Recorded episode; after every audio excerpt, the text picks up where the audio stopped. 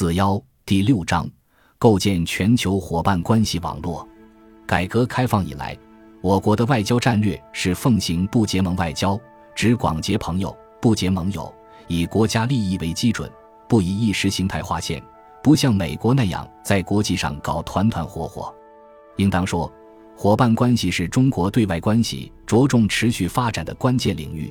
也是十八大以来中国外交最鲜明的特色之一。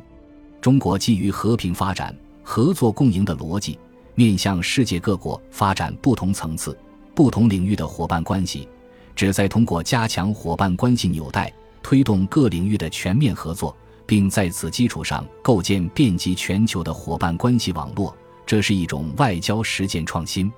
中国选择结伴外交，具有历史和现实的必然性，为我国改革发展稳定创造了有利的国际环境。